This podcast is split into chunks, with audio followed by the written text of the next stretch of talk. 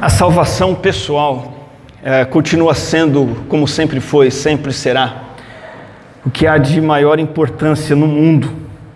Todos precisam ser salvos. Essa é a maior, dependendo da perspectiva, a única necessidade real do ser humano: ser salvo. Uma mulher em fase terminal de vida compreendeu isso, ela estava à beira da morte, ouviu a mensagem do Evangelho e aceitou Jesus como seu Salvador. Sabendo de sua fase terminal, ela perguntou ao médico quanto tempo de vida restava a ela. O médico relutou em dizer, mas ela insistiu e finalmente o doutor disse para ela que, que se ela continuasse no hospital, ela poderia viver mais uns quatro meses. E que se ela fosse para casa, ela viveria apenas um mês, no máximo dois. E ela deixou o médico espantado quando disse a ele: Doutor, então eu prefiro ir para casa. Totalmente diferente do que qualquer um diria, ela disse: Eu quero ir para casa porque eu quero contar aos meus familiares sobre a salvação em Cristo Jesus e a vida eterna. A salvação continua sendo o que há de maior importância no mundo e e aqui em Atos capítulo 2, o que nós vemos, o versículo 37 ao 42, é exatamente o que é esta salvação.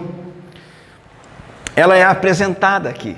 Abra sua Bíblia em Atos capítulo 2, versículo 37 a 42. Esta que é a maior e a real necessidade de todo ser humano, ela é apresentada em seus ingredientes que compõem essa experiência pessoal e real. Quando eu falo de experiência de salvação, eu estou falando de conhecimento obtido por meio dos sentidos. Quando eu digo que você precisa experimentar a salvação, eu digo que você precisa ser salvo. Que a sua salvação precisa ser real. E nada melhor do que olhar para esse texto de Atos 2, 37, que diz assim: quando ouviram isso, ficaram muito comovidos e perguntaram a Pedro e aos demais apóstolos: Que faremos, irmãos? Pedro respondeu: Arrependam-se e cada um de vocês seja batizado em nome de Jesus Cristo para a remissão dos seus pecados, e vocês receberão o dom do Espírito Santo. Porque a promessa é para vocês e para os seus filhos e para todos os os que ainda estão longe, isto é, para todos aqueles que o Senhor nosso Deus chamar. E com muitas outras palavras deu testemunho e exortava-os, dizendo: Salvem-se desta geração perversa. Então, os que aceitaram a palavra de Pedro foram batizados, havendo um acréscimo naquele dia de quase 3 mil pessoas. E o verso 42 diz que perseveravam na doutrina dos apóstolos e na comunhão, no partir do pão e nas orações. Qual o contexto? O que está acontecendo no entorno desse episódio? Jesus Cristo realiza a obra completa da salvação, como cantamos hoje aqui. Jesus Cristo pagou o preço do pecado na cruz, poucos meses, poucas semanas antes.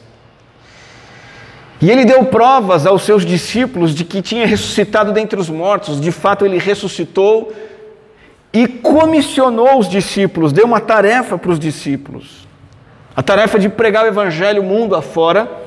E então ele ascendeu aos céus, ele subiu para os céus, a ascensão de Cristo aconteceu à vista dos seus apóstolos, e depois disso ele derramou o Espírito Santo que ele tinha prometido para que os discípulos tivessem poder para fazer o que Jesus mandou fazer, pregar o Evangelho no mundo todo, levar a salvação para os quatro cantos da terra.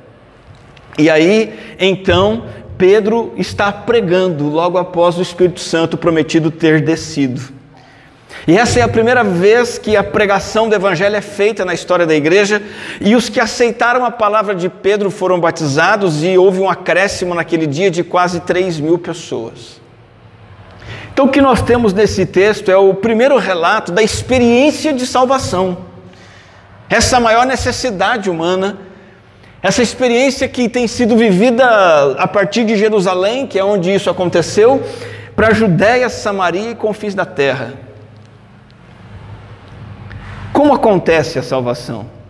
Esse texto nos mostra os ingredientes de como ela se desenrola. Ingredientes que são indispensáveis. Hoje, de manhã, não tinha aveia e nem a quantidade suficiente de bananas para a tradicional panqueca de café da manhã que a gente faz em casa. Mas a gente não cancelou a panqueca, não. Nós usamos uma maçã, farinha de trigo no lugar da aveia e deu certo.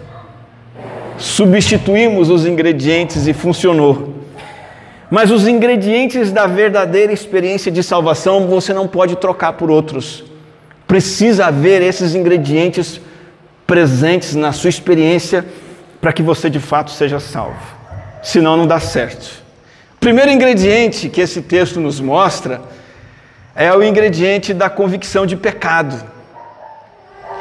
E aqui a maioria das pessoas que não se salvam, não se salvam porque tropeçam nele.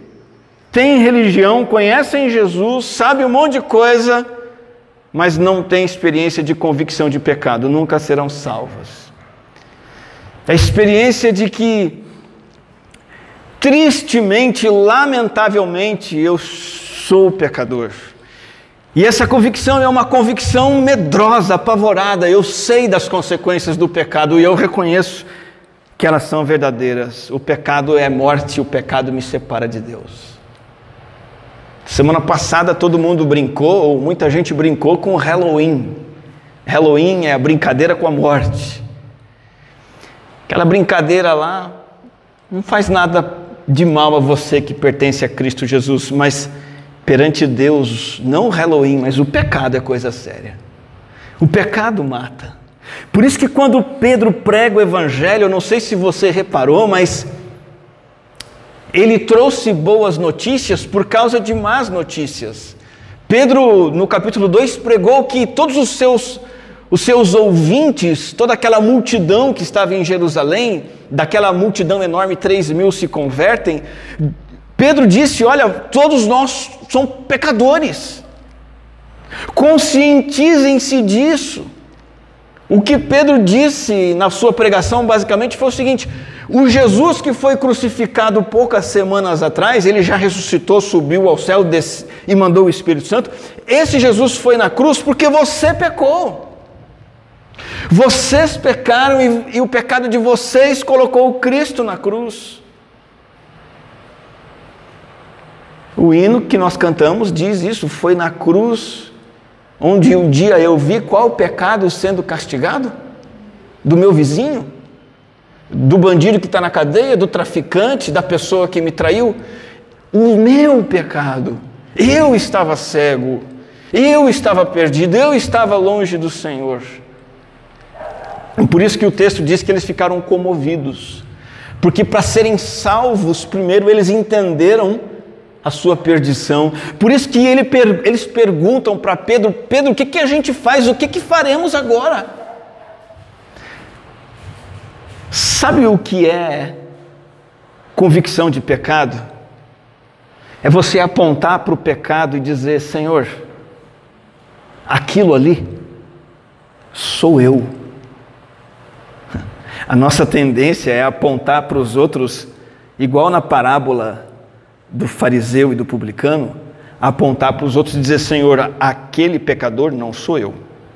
Essa é a nossa tendência. Eu não sou como ele, porque eu vou à igreja, eu faço isso, aquilo, aquilo outro. Eu não sou como ela, porque jamais, Senhor, obrigado que eu não sou. Essa é a nossa tendência. Mas a verdadeira convicção de pecado é, é, é, é apontar para o pecado e dizer: Senhor, aquela mentira e aquele mentiroso ali sou eu. Aquele adultério ali sou eu. Aquela ganância, aquela avareza, aquela vaidade sou eu. Eu sou isso, eu sou esse pecado. Quem nunca teve convicção do seu próprio pecado, nunca se entristeceu e nunca teve medo e comoção diante de Deus, medo da condenação eterna, nunca pôde e nunca poderá ser salvo. O segundo ingrediente no texto para a verdadeira experiência de salvação é o arrependimento. Há uma ordem lógica que a convicção de pecado é seguida de arrependimento. Diante do desespero dos, dos ouvintes de Pedro ao, ao constatarem que eram pecadores, e quando perguntam, tá bom, Pedro, estamos perdidos, o que, que a gente faz? Eles ficaram comovidos e aí Pedro respondeu no versículo 38. A primeira coisa que Pedro diz a eles: arrependam-se. Você já se arrependeu dos seus pecados verdadeiramente? Já bateu aquela aquela pressão na alma? Pá! Que pecador miserável que eu sou. Já. Então Pedro vem e diz: se arrependa. Porque a noção do próprio pecado, às vezes, ela é seguida apenas de remorso. Eu sinto um pouquinho de remorso, mas não me arrependo. Ou eu fico desesperado, meio fatalista, né? Ah, e agora? Sou um pecador mesmo, não tem jeito, mas não me arrependo. Ou eu apenas me conformo ao pecado, no sentido de continuar no pecado, aceitar a minha perdição, e eu vejo até gente brincando. Eu vivo no pecado mesmo, eu sei que eu vou passar a eternidade sem Deus, e não se arrepende. Arrependimento é a única reação válida e útil para a convicção de pecado. Arrependimento é uma mudança de pensamento e opinião a respeito do pecado. Arrependimento é o concordar e aceitar, em primeiro lugar, que o meu pecado é real e muito sério. Senhor, eu, eu reconheço, eu sou pecador, na culpa não é de ninguém, é minha meu pecado é verdadeiro, eu estou perdido, é coisa séria, é coisa ruim. Eu mereço, eu concordo, eu entendo e aceito que o que eu mereço é ser condenado. O que eu mereço é ficar longe do Senhor por toda eternidade, por causa do meu pecado. Eu também reconheço que o meu pecado precisa ser derrotado, precisa ser abandonado, porque senão eu não me achego a Ti. Arrependimento é isso. Conta-se a história de um rapaz que cometeu um crime bárbaro e foi sentenciado à pena de morte. Acontece que o irmão desse rapaz, ele tinha alguns algumas relações com o governo e o estado, e o estado devia alguns serviços para esse irmão do criminoso. Então ele procurou o governador e pediu a substituição da pena em troca desses, né, esses favores e foi atendido. E foi emitido um documento legal absolvendo o irmão dele da cadeira elétrica. Só que antes de qualquer coisa, ele foi conversar com seu irmão criminoso. E sem dizer que ele poderia ser absolvido, ele disse assim: Meu irmão, tem uma pergunta. O que é que você faria se eu conseguisse para você um perdão do governador? Ele imaginava do irmão uma reação positiva de arrependimento, mas o irmão criminoso respondeu de forma pronta e rápida: Eu mataria o juiz que me condenou e mataria todas as testemunhas também. Por isso, o irmão dele, com o documento de absolvição na mão, retirou-se, deixando o seu irmão criminoso no cárcere para que fosse sentenciado. Porque ele não tinha condição nenhuma de ser perdoado e qual é o princípio aqui? É que cada pessoa permanece debaixo da condenação divina enquanto continua teimando no propósito de continuar pecando. Enquanto, enquanto não tomar a resolução voraz, a resolução sincera, radical de abandonar o pecado. O perdão só pode ser obtido mediante genuíno arrependimento. Esse é o segundo ingrediente da salvação. Para que eu seja salvo, eu tenho que ter convicção do meu pecado. E eu preciso me arrepender do meu pecado, decidir abandoná-lo, reconhecer que eu mereço ser condenado, reconhecer que ele é uma realidade. E aí entra o terceiro ingrediente, que é um ingrediente duplo, digamos assim. É um só, mas a gente divide em dois: é a fé com o batismo. A experiência da salvação exige que você creia e seja batizado. Que foi isso que Pedro disse para eles. convictos de seus pecados, Pedro disse: se arrependam, mas ele também disse: arrependam-se e cada um de vocês seja batizado em nome de Jesus Cristo para a remissão dos seus pecados e vocês receberão o dom do Espírito Santo. O versículo 41 diz que eles aceitaram a palavra, houve uma, uma decisão. Eles aceitaram a mensagem de Pedro e então foram batizados. Olha só, quem se arrepende do pecado precisa se voltar para o Senhor Jesus Cristo com fé. Precisa aceitar a mensagem de Jesus, isto é, entender e concordar que, que Jesus Cristo morreu por mim, pelo meu pecado, e que Ele ressuscitou para me dar a vida nova, e que ao morrer Ele levou lá para a cruz e depois lá para o sepulcro o meu pecado, e o meu pecado ficou lá. E quando ele saiu da cruz e saiu do sepulcro, ele saiu com vida eterna, não tinha mais morte em Jesus, o pecado foi pago. Eu preciso crer nisso para obter remissão. Pedro disse: para a remissão dos seus pecados. Sabe o que significa remissão? Significa perdão. Remissão significa permitir que seja apagado da memória, como se nunca tivesse sido cometido. Você já brincou de lousa mágica? Seu filho, seu neto já brincou de lousinha mágica? Aquele brinquedo de criança? Permite você desenhar, rabiscar, ficou feio, não gostou, quer fazer outro, passa uma reguinha assim, apaga tudo. Essa palavra remissão significa muito algo muito próximo disso.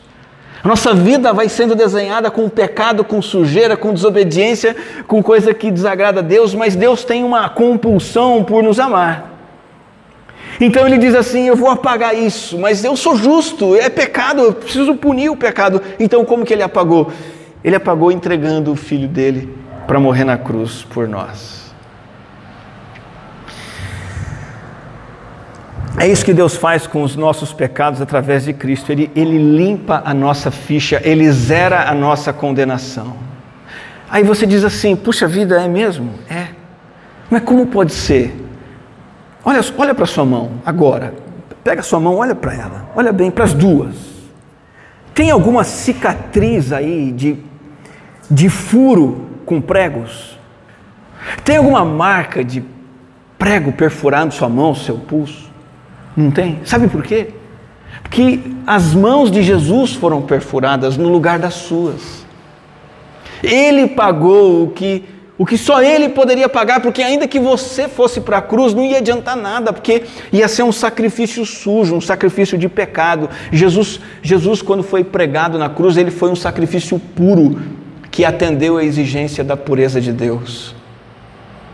A fé é um modo como você ativa a morte de Cristo na sua vida. Quando você diz eu creio em Jesus de todo o meu coração, a régua da luzinha mágica apaga os seus pecados para sempre. Na semana passada, no dia 31 de outubro, foi celebrado mais uma vez a Reforma Protestante.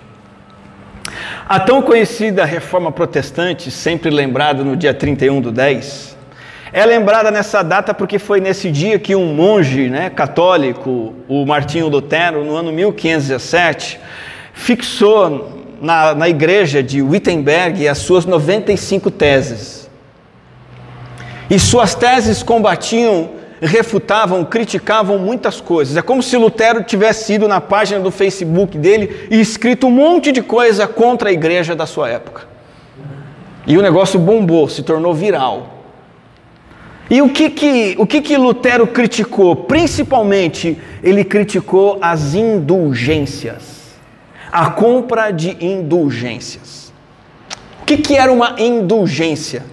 Era um, era um documento que um católico adquiria,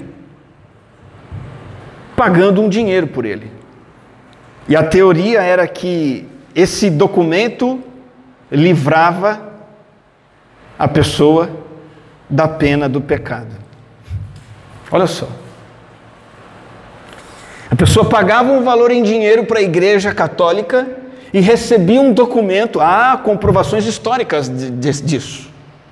A pessoa recebia um documento que dizia que então a pena do pecado foi paga. Paga pelo quê? Pelo dinheiro que eu dei para o, o bispo, o padre, seja lá quem for. O pecador deveria confessar o seu pecado ao sacerdote e pagar uma certa quantia em dinheiro para receber perdão. E sabe o que isso significava? Que o sacrifício na cruz não valia nada. Que o sacrifício de Jesus não era suficiente. E foi isso que Lutero combateu com veemência, se baseando em Romanos 1,17, que diz que nós somos pecadores, mas de fé em fé na fé em Cristo Jesus, tão somente nós somos justificados. O que Lutero trouxe de, de revolucionário em sua época é basicamente o seguinte: eu sou um grande pecador, mas Cristo é o meu grande Salvador. Isso é a fé salvadora. Vem a convicção de pecado, aí vem o arrependimento e aí vem essa fé. Eu sou um grande pecador, mas Cristo é o meu grande Salvador. Não preciso pagar indulgência, porque não adianta nada.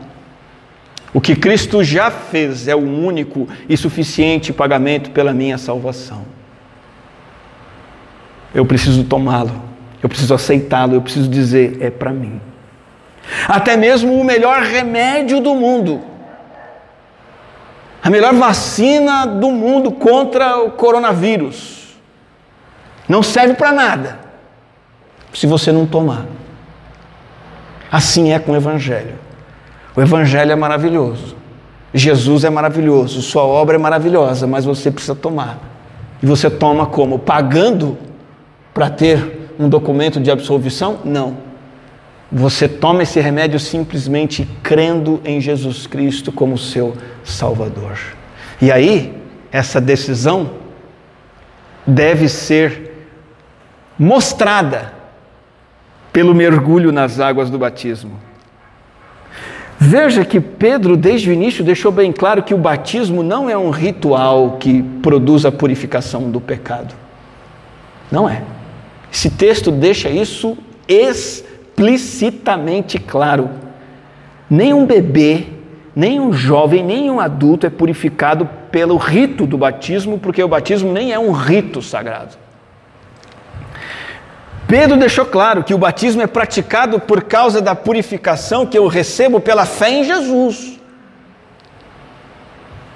A, a, realidade do perdão, a experiência do perdão vem antes, e aí eu mostro isso me batizando.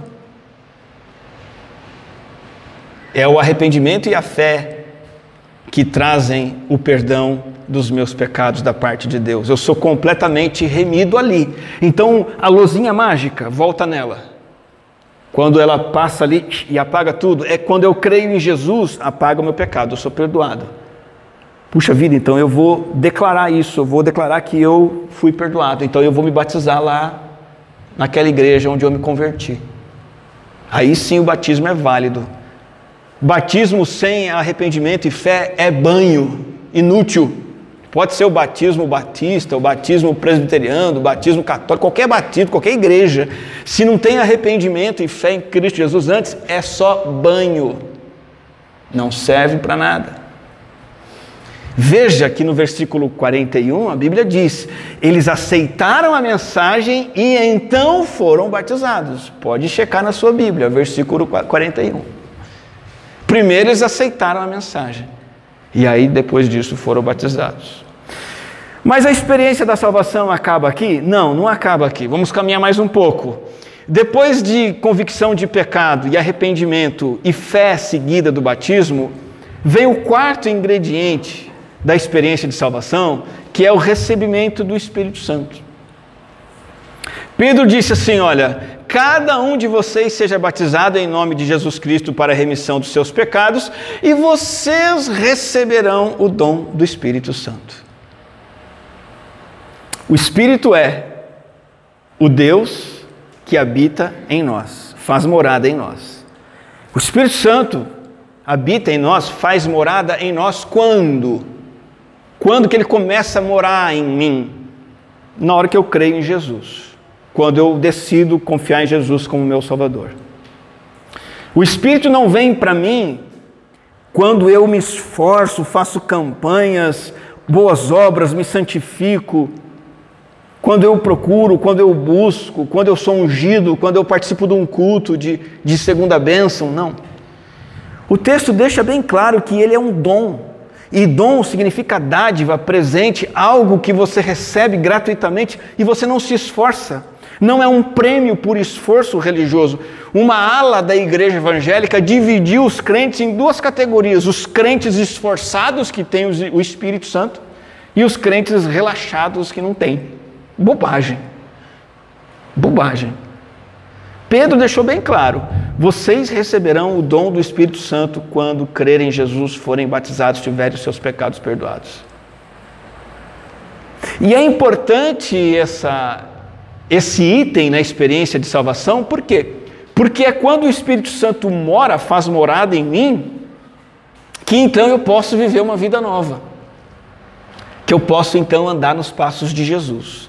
Que eu posso então entrar na, no quarto e último ingrediente da experiência de salvação. Que ser salvo significa ser resgatado de um lugar e colocado no outro. Ser salvo significa ser tirado de um caminho que leva para um buraco sem fim e ser levado para um caminho que leva para uma glória maravilhosa. Ser salvo significa ser resgatado do mundo que se corrompe no pecado e ser colocado na igreja de Jesus, no povo santo de Deus. Porque Pedro falou isso. Ele, como apóstolo do Senhor, deixou isso bem claro. Isso é parte da salvação. Quando eu me arrependo dos meus pecados, creio em Jesus, recebo o Espírito, eu começo uma vida nova. Então Pedro exortava, dizendo: salvem-se desta geração perversa, saiam dela. Salvação é isso, eu sou, eu sou tirado de um mundo corrompido. E para onde eu vou? Eu fico solto no ar? Aleatoriamente voando pelo espaço sideral? Não, eu sou arrancado do mundo que está no pecado e sou colocado na doutrina dos apóstolos, na comunhão dos santos, na celebração da ceia do Senhor e na vida de oração com o povo de Deus. Eu saio da lama do pecado e vou viver na santificação dos filhos da luz. Falando em lama, Dois animais têm comportamentos opostos em relação à lama: a ovelha e o porco. Perdoem-me os palmeirenses, isso não tem nada a ver com você. Mesmo sendo um palmeirense, você pode ser uma ovelha. O porco, ele procura lama. Ele busca a lama, ele mergulha na lama, ele se sente bem na lama, ele festeja a lama e ele quer mais lama. E se você se limpa, ele não fica muito. Se você limpa o porco, ele não fica muito contente, não. E a ovelha? A ovelha evita a lama. Ela se desagrada, ela quer sair, ela pede ajuda. Essa é a diferença básica entre um salvo e um não salvo o convertido e o incrédulo em relação à lama do pecado. O incrédulo não se importa com o pecado. Ele simplesmente peca ou ele disfarça seu pecado com religião, ele acha que está tudo certo. Ele às vezes acha que ele é quase um anjo de tão bonzinho. É um porco sujo que está disfarçando seu pecado. A ovelha não, a ovelha ela não quer, ela, ela se sente mal, ela se sente suja, ela quer se livrar daquilo, ela quer ser limpa. Existem quatro coisas que uma ovelha faz que Pedro disse aqui, que porco não faz. Ovelha faz, porco não faz. Primeiro, a ovelha recebe continuamente o ensino das Escrituras para o seu crescimento espiritual. Vou repetir: ovelha, porco não. Ovelha quer e recebe regularmente o ensino da palavra para crescer na fé. Ele persevera na doutrina. Versículo 42. Isso uma ovelha faz. Ela persevera no ensino bíblico. Segundo, a ovelha ela mantém um convívio. Porco não. Mas a ovelha mantém um convívio, um companheirismo com o rebanho, com, com, os, com as outras ovelhas, com os outros seguidores de Jesus. Está sempre junto. Está sempre incentivando um ao outro, orando um pelo outro, cantando juntos. Que ovelha, ovelha faz isso. Foi resgatado do mundo dos porcos e colocado no mundo das ovelhas. Terceiro, porco não. Mas a ovelha, ela celebra a ceia do Senhor, ela parte o pão regularmente com a igreja, ela anseia por isso. Esse é um momento sagrado, o momento mais importante quando a ceia é, é celebrada uma vez por mês, como no nosso caso. O momento mais importante no mês para mim é, é, é a ceia, é comer o pão e beber do cálice. Ovelha é assim. E por último, porco não. Mas a ovelha ora continuamente, persevera nas orações. ovelha fala com Deus, seja sozinho, seu dia a dia, separando um momento todo dia para falar com Deus, seja em reunião com os irmãos, online, presencial, no culto, no grupo, seja lá o que for. Veja, salvação é o seguinte: você foi salvo de um destino trágico, certo? Um destino de banimento da presença de Deus, inferno. Você foi salvo desse destino. Vamos dizer que, que o inferno está para lá. Aí você foi salvo. O seu novo destino agora é o céu. Não é lógico que a sua rota também tem que mudar? O seu dia a dia tem que mudar também? Tem gente que parece que acha que não. Vamos dizer assim, Morungaba aqui, a estrada que corta Morungaba tem dois destinos. Né? A rodovia Constâncio Sintra, né? É isso. Amparo e Itatiba. Digamos que Amparo seja mais, mais ao norte, Itatiba indo para o sul. Itatiba, Jundiaí, São Paulo. Aí você está indo para um destino e, e aí você, não, meu destino não é mais Amparo, o meu destino é Itatiba. O destino mudou. Mas você continua indo para lá. Não, eu vou para o céu. Não, mas o céu está tá lá.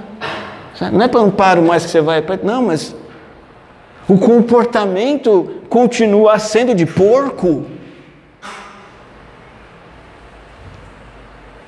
O comportamento tem que ser de ovelha agora.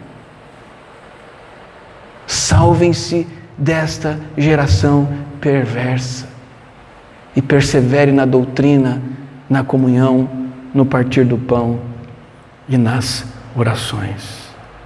A experiência de salvação, eu queria concluir dizendo que é a experiência mais bonita, vibrante, mais empolgante do mundo, a salvação.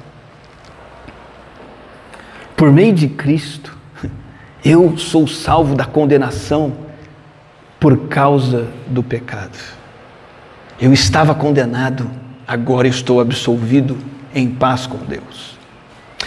Por meio da salvação, eu sou salvo da prática do pecado, da escravidão ao pecado. Agora, eu sou livre para agir de maneira que agrada a Deus. A salvação significa que eu sou salvo da condenação, do pecado, da escravidão ao pecado e, e, e do domínio deste mundo em pecado. Agora eu não pertenço mais ao chiqueiro do mundo com seus valores. Os meus valores, a minha companhia, as minhas prioridades são as prioridades da minha igreja. Este é o meu povo. É esses com quem eu gosto de estar. Não é porque eles são ovelhas perfeitas, maravilhosas, sem pecado, não. Mas são ovelhas. Não gosta mais de lama. E é isso que eu quero para mim. E quero caminhar com Cristo, o pastor das ovelhas, junto desse rebanho. Agora eu faço parte da família de Deus. Eu sou salvo do chiqueiro do mundo para o aprisco das ovelhas de Deus. Você já é salvo pela fé em Cristo Jesus? Primeira pergunta. Você já é salvo pela fé em Cristo Jesus? Segunda pergunta. Você tem vivido como uma pessoa salva deve viver? Não descanse enquanto não puder dizer sim a essas duas perguntas. E a experiência de salvação inclui esses ingredientes aí. Não adianta trocar banana por maçã, nem aveia por farinha de trigo. É isso aqui. Ser salvo requer convicção do pecado, arrependimento, fé em Cristo, demonstrada pelo batismo, recebimento do Espírito e uma vida nova.